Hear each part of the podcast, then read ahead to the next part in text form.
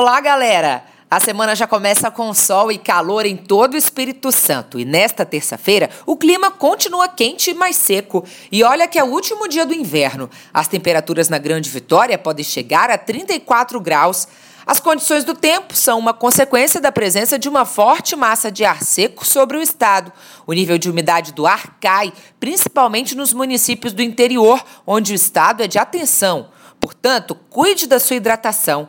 Para quem está no litoral, um pulo no mar é uma boa pedida. Ondas de cerca de um metro com ondulação de sul e período de pico de 12 segundos. Os ventos chegam entre 5 e 10 nós, com rajadas de 20 nós, soprando de norte pela manhã e de nordeste a partir da tarde.